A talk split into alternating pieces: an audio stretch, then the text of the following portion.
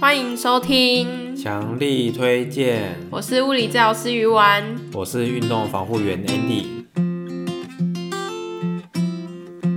Andy 老师，我们今天又剩我们两个人而已。今天没有来宾，对，要大家听我们两个讲干话喽。对，好，那我们今天要聊什么主题呢？今天我们要来聊说不舒服的时候要不要吃止痛药。对，真的太多人有这样子的问题，然后也很多呃，可能来复健啊，或者是身边的亲朋好友都有问说，哎，我这个痛那个痛，到底要不要吃药？就很这个这个话题，我觉得很。跟那个冰敷、热敷的时机很有点类似。对对对，嗯、就是到底什么时机该做什么东西，很常会被问到，所以我们想说要来讲一集关于吃药这件事情。对，那那我们要先讲，因为我们不是药理专家，那我们就是针对我们找到的一些文献，然后我们是以物理治疗师跟运动防护员。以身体的机能的这个观点来去跟大家讲说，止痛药对于可能这个人他长期的效益会是怎么样子的？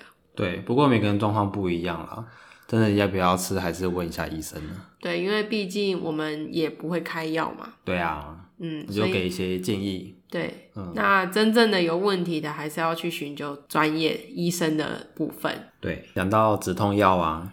你在医生端这边最常开的就是非类固醇性的抗发炎药。嗯，那这种抗发炎药啊，其实就是抗发炎嘛。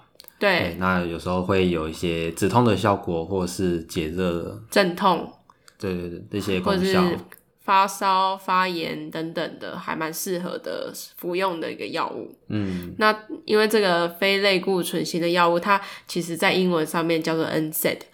NSAID，对，那它目前算是一个很被广泛使用的药物吧？对，所以我们今天是针对这个种类的止痛药跟大家介绍介绍。嗯嗯，不过在讲到药物之前啊，我在想，大部分的人之所以会吃止痛药，就是因为不舒服嘛，就是痛啊。对，那我们因为在附件这一端啊，最常遇到有分两种不同的痛。嗯，嗯，那有一种痛呢，是呃突发性的一个受伤，像是扭到脚踝，整个肿起来，或者是刚好不幸的在路上出了一点点小意外，嗯、有跌倒啊等等的这些比较突来的意外型的，这个是急性的疼痛。对对对，那第二种的疼痛呢，它就是属于慢性的喽。慢性的疼痛在医学上面被定义为，当你这个疼痛超过三个月都还在痛的话，就叫做慢性。那这个急性的疼痛跟慢性的疼痛，它其实是不太一样的，因为它可能发生的原因也不同。那如果呢，呃，这种两种的痛，然后你都是拿来吃止痛药当做是一个治疗的方式的话，那它的效果一定也会有不同的吧？对，嗯，好，那所以我们来先问问 Andy 老师，这个急性的受伤，这个痛到底是属于怎么样子的痛法呢？急性期的受伤啊，一定会有四个症状，就是红、肿、热、痛。就是肿起来啦。哦，听不懂台语。对啊，就是肿起来的意思。好。嗯，那这个大部分都是因为可能外伤啊、外力啊、骨头啊、对撕裂啊、对撕裂伤或骨折啊、嗯、等等的，它会有很剧烈的发炎反应。对，嗯，那这个发炎反应就会引起很大的，比如说巨噬细胞什么，就会一直凑过来，然后你的组织就会一直肿胀，一直受到压迫。嗯，那这样子你的组织受到很大压力的时候，其实就会刺激到那些神经的末梢。嗯，那其实发炎反应跟这种急性的痛啊，它相对来说是比较单纯的，因为它其实就是一个红肿热痛，我们那个白血球在抵抗敌人的这种抵抗的反应。那但是呢，在慢性的疼痛，它又是另外一个故事了。哦，原因超级多，而且非常非常复杂。因为刚刚我有提到嘛，我们这个慢性疼痛是疼痛超过三个月，所以其实你就是跟他共处了很久很久的意思了。嗯，比如说大家一定都认识下背痛了，对，或者是肩颈酸痛，嗯，这种这种酸痛感，很多人啊。可能复健到后面，他都会说：“呃，老师，那我直接跟他和平共处就好了。”对，好像很难有找到效果。对，像这种慢性的疼痛啊，我们自己认为就是它很多个面向。那可能它有包含的是一些我们身身体的周边的一些问题，譬如说我们的组织可能还是有一些压迫性的存在，譬如说我们的肌肉很紧，我们的筋膜很紧，它压到一些地方，让你觉得不舒服，产生的疼痛。那另外一种的话呢，也有是这种。可能结构真的变形了，像是有一些人老人家膝盖退化，那他的这个软骨啊，或者骨头就没有那么的健康，这种也会让他变得比较有慢性的疼痛的问题出来。嗯，那除了这个周边的，因为这都是属于我们四肢嘛，或者是我们的肌肉骨骼方面的，嗯，那其实我自己认为最难搞的是什么？大脑觉得痛，对，大脑觉得痛，因为这个痛啊，其实说实在的，到目前为止，医学还没有一个很好可以评断疼痛的一个方式吧。嗯，就是我说的痛就是痛。我觉得很痛，老娘说了算的意思。对，客人都会这样讲，哎，对啊，我觉得就很痛啊啊，什么痛啊？就痛嘛，零到十分几分痛，我就痛啊。对，很多人都会这样说。那目前因为还没有办法有一个机器去侦测这个疼痛，所以我们呢，大部分都是用问的。然后是用很主观、主观的方式去问他说：“你零分是不痛，然后十分是痛到受不了，我要去挂急诊的这种痛，你到底是几分？”这样子，那这个东西就会牵扯到我们的大脑，因为大脑就是解读疼痛的一个类似翻译机的东西。我们刚刚 Andy 老师有提到那个，我就是很痛的这个，就是你对于这个大这个疼痛的解读是什么样子？嗯、呃，有一些人其实一点点痛，那但是他的对疼痛的反应很大，就是我们俗称的怕痛的人。嗯、那像这种疼痛啊，它会影响到某一些层面，像是动作上面的一些控制也会变得比较差。如果膝盖有不舒服的人啊，可能在下楼梯的方式就也不会那么好吧。对，容易有些代偿发生。嗯，他的动作模式就会有改变。那假设如果你是右脚掰咖的人，走路上来也会有一些不同。嗯，对对对，而且另外一只脚也会越来越累，越来越紧。对对对。然后哪天也换另外一只脚变痛了。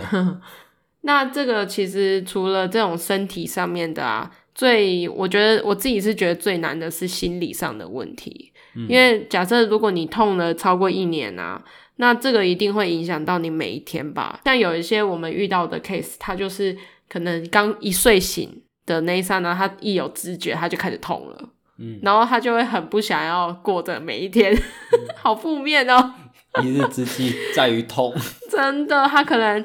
可能什么足底筋膜炎，然后他一下床的那一刹那，他就开始不舒服了。对，还有很多是那个那个睡觉刚起床，然后就腰痛。对，然后他就会变得心情很差，影响到他整体的感觉，感觉，然后他的整个能量都会很差。嗯，但是其实这样子的不好的负面的情绪，它会让你的痛也是放大的感觉。嗯，而且呢，它也会让你比较害怕去尝试新的东西。对，因为像是如果你身体不舒服啊，你整天都头痛，或者是你哪里僵硬了。可能朋友约出去玩，他就会去考虑很多事情，嗯，像是说啊，我会不会玩到一半，然后就开始不舒服了？嗯、我是不是随身都要带一个什么药来备用？嗯、或者是我是不是一定要带一个护膝啊、护具来备用？嗯，这样子他就会整个生活品质都会下降。嗯，刚刚其实我们有讲到急性痛跟慢性的痛，急性痛真的是相对比较简单的，对，呃，慢性真的是。很多东西尬在一块，所以呢，我们接下来就要来讲一下，像如果是止急性的痛吃了止痛药，慢性的痛吃了止痛药，它在临床上面还有在过去的一些文献当中，到底是什么样的效果？到底好不好了？对，要不要吃？就是回答大家对于一些吃止痛药的一些疑惑跟迷失的解答。那其实我们发现。呃，很有趣的地方就是在急性期的时候啊，吃止痛药它的效果是好的。嗯，也就是说，嗯、可能你刚受伤，或者是啊，我今天就累残，或者是我今天刚开完刀的前头两一两个礼拜，前几天、嗯、我还很肿很胀的时候，吃止痛药是蛮有效果的。因为它的原因就是发炎。对，那止痛药它就是降低发炎。对，那当然这时候就有效啦。没错，除非太严重了。之前的文章是说吃了大概有六十趴的人都觉得有效啦。嗯，但是在这个慢性的疼痛当中啊，吃药这件事情它的效果就没有那么好了。没有这么好。对，像我们刚刚啊说到零到十分。这个痛，你大概痛几分？嗯，有过去有一个研究，就是说，当你吃了这个药，你只能降零点四分，啊，有点废。对，零点四分是什么？啊，对疼痛的人来讲，零点四分也是很大进步了。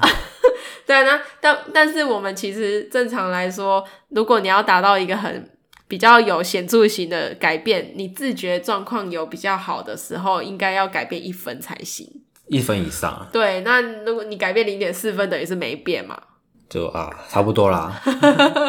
他会说，我还是很痛啊，嗯，好像有少这么一点点。对啊，而且我们在找资料的时候，发现一个超级有趣的事情。什么事？就是这个研究，他是把这个痛的人，而且是痛下背痛超过三个月的人，他吃了一个不是止痛药的东西，然后另外一个人就是吃。那个 NSAID 也就是我们的消炎药，非类固醇型的消炎药。然后很有趣的事情是，那些吃不是止痛药的人也觉得比较好哎。所以重点你不是吃 NSAID，重点是你有没有吃药这个行为嘛？对对，就是哦，我今天吃了一个东西，我就比较好。啊就是心心理的改善嘛。对呀、啊，对呀、啊，很有趣。我看到这篇文献的时候，真的蛮有趣的。他不知道导演多少课程。好啦，但是可能还是有一些慢性疼痛的人，可能中间也会有一些些急性的问题吧。所以说不定吃了会比较好一点，嗯、可能就是他的这个痛可能都是维持在两三分、两三分、两三分，可是今天他就是突然变成五分。对，这个叫慢性期的急性期。对对对对对对，按、嗯啊、这个比较深，这只是我们的额外额外话题。嗯嗯，但是这种是吃药是有效的。对，但是我们也发现了一个很有趣的事情。嗯，那不是就是。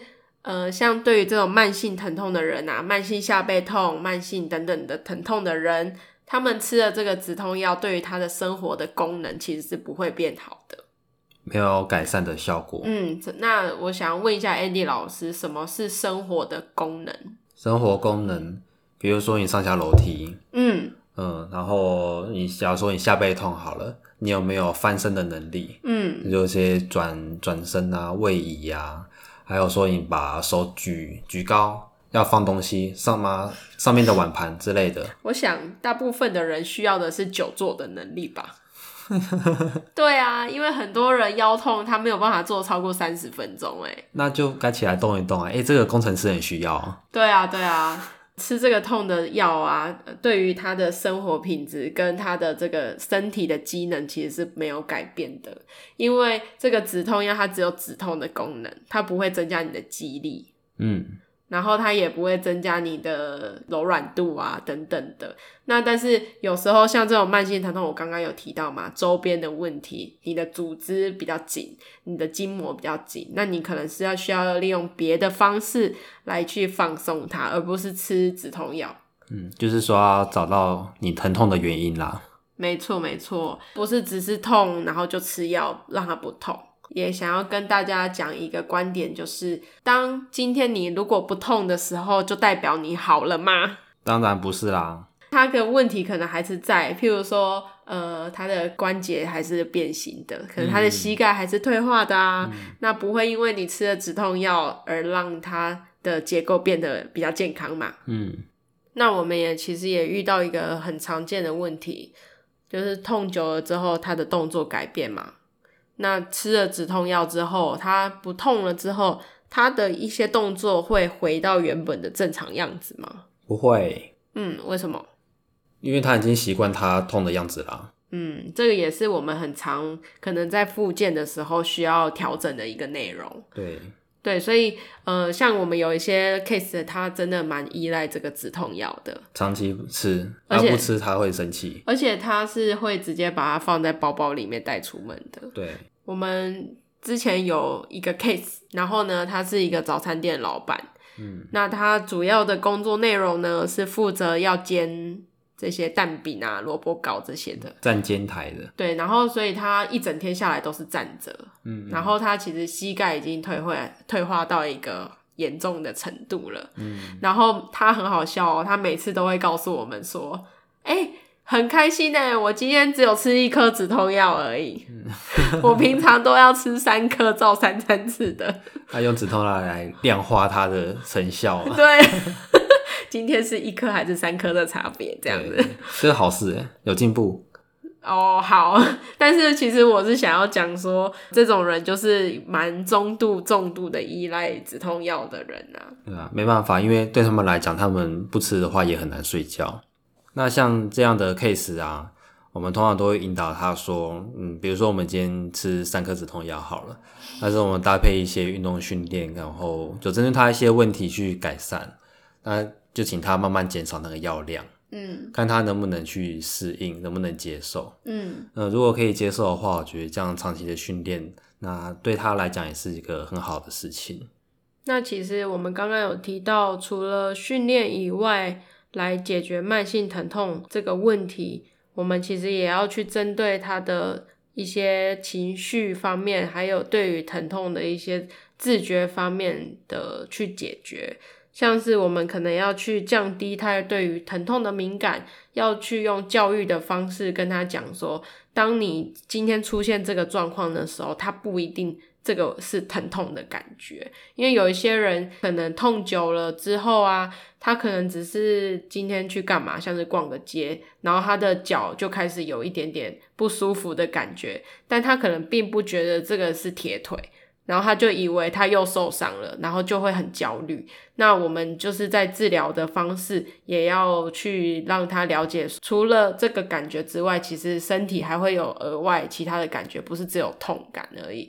同时也要去安抚他的一些在情绪方面，或是要让他可以，嗯，可能让他好好的睡上一觉，去降低他对于这些疼痛的一些戒心，这样子。就像我之前有遇过一个 case，他就是长期有腰痛的问题，然后他久坐的时候都会腰不舒服，可能今天来做一些训练等等的，然后他回去就说，哎，他更痛了。后来才发现，哦，他这个痛的感觉是因为训练而产生的一些酸痛感。那它不是代表他真正的那种受伤或是紧绷的那种感觉。那像这样子的话，我们也要帮忙去让他去理清这件事情。嗯，那在这边我也想要跟大家分享的另外一件事情，就是当当我们出现一些疼痛的症状的时候，我们也不要马上的就要去把痛止住，因为其实痛的这个感觉啊，它算是一个身体的警讯，它是一个讯号。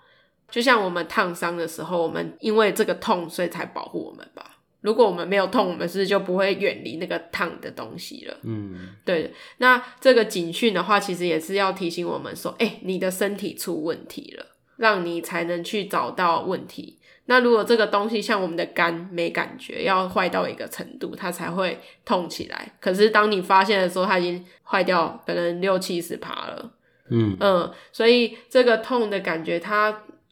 虽然说是不舒服啊，但是它是一个好东西，利益良善 了。对对对对对，因为它就是要提醒你，呃，你可能要改变一些东西咯。假设你今天做一件事情，然后让你的肩膀不舒服，那可能就是提醒你说，在做这件事情的时候，可能是有一些环节出错了，需要去改。大家可能就不要那么害怕。这个痛的感觉，因为这只是一个正常的反应，除非这个痛它已经很久很久很久了。那为什么要拖这么久？哎哎、这个就哎很难说了、欸。嗯，每个人都有自己的故事喽。对，可能是懒惰，可能就摆着摆着就让它痛吧。或者是我觉得刚开始有些人不觉得这个是需要处理的。嗯，因为他可能觉得大家都有啊。如果他觉得好像没有影响到我工作啊，就算了。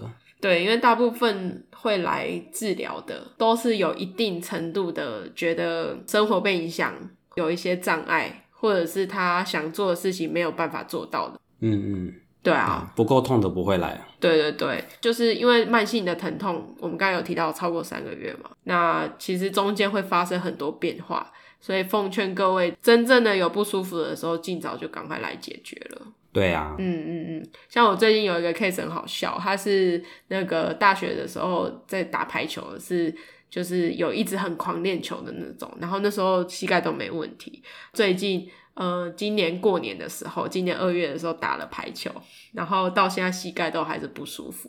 他从二月到现在已经九个月了，可是他两三个月前才来找我治疗。嗯嗯，所以他其实在那之前已经拖了半年左右了。这么久？对，然后而且他也不能打球咯。他连膝盖弯曲都会不舒服的年轻人，他他是想说休息就不会痛了，休息就好了。有有一些人会这样讲，哎、啊，的确有时候是休息会好一点，嗯，因为可能你的身体没有承受那么大的压力啦，嗯，对对对对，就是不要拖到慢性的疼痛才来再来找我们，因为我们其实也会很难去帮助你一下子可以解决这个问题。我也遇过一些蛮好笑的事。就比如说我客人他可能肩颈不舒服，然后可能训练完几次之后啊，然后突然跟我说：“哎、欸、我这次肩颈不会不舒服嘞。”他说：“哇，怎么这么棒啊？怎么这么有效果？”太神了，这样。对，然后他想说：“哦，没有啊，我刚刚嗑了一颗药。”啊，所以、欸、所以我大家做什么测试，他都测不出来。哎、欸，对了对了，说到这个，要跟大家讲，就是如果你有附件的话，你可能中间不要吃药，这样子才知道这个附件是好的还是只是因为药效啊。对，我就被骗了，害我高兴了一下。你被骗到了，OK。好啦，那我们在这边做一个小结论，就是针对这个急性的疼痛，在过去的一些研究上面是说，是可以有一些很立即性的一些效益。嗯，对于疼痛的缓解的话，而且像这种慢性的疼痛当中，如果突然更痛了，这种。慢性中的急性痛其实也是有一点帮助的，嗯嗯。但是如果针对于这种疼痛超过三个月的问题，我们真的还是要去找出这个原因是哪里。可能是你的动作上面有一些问题，或者是可能是你对于这个疼痛就是非常非常的夸大这个疼痛，或者是真的是你的身体的结构上面可能长骨刺啊，或者是突出啊，或者是呃一些筋膜肌肉紧绷等等的，或者是压迫的问题。以及情绪方面需要做调试，就是要靠一些专业的人士来帮助你去找到真正的原因在哪里。对，然后不要一开始就吃止痛药，因为你会把所有的症状压下去，你做的所有的测试都不会痛了呢。而且还会延后这个治疗治疗的效果。对对对，也会延误你的病情。因为通常止痛药是你刚吃的时候都会好一些。对，然后你越吃就会觉得好像那个效果越来越差，嗯，会依赖它，依赖药物，没错没错，然后心情上也会有一些影响啦。对，最后一点就是不要拖到很久之后才来治疗哦，一定要刚开始就要治疗了。我拖很久那个真的难。对啊，我们我们是神仙也没办法帮助你，嗯，因为你中间发生太多的变化了，我们要一个一个慢慢解开这样子。而且有一些人的问题可能是多重性的，超复杂。对，可能就是脚影响头，头影响肩膀，肩膀影响什么呼吸功能等等，都需要做调整。好，那不知道大家有没有对于这种吃止痛药啊，还有这种疼痛的一些分类，有没有比较清楚了呢？嗯。那如果呢，大家还想要有什么样子的讨论，或者是对这个东西还有一点点疑问的话，都可以在我们的这个 Apple Podcast 底下留言。嗯嗯。然后，如果呢，大家想听什么样的主题，也欢迎跟我们说，我们会去用医学的角度去跟大家解释这些身体的现象。嗯嗯嗯。好，那我们感谢今天大家收听，强力推荐。那我们下一集再见哦，拜拜。拜拜。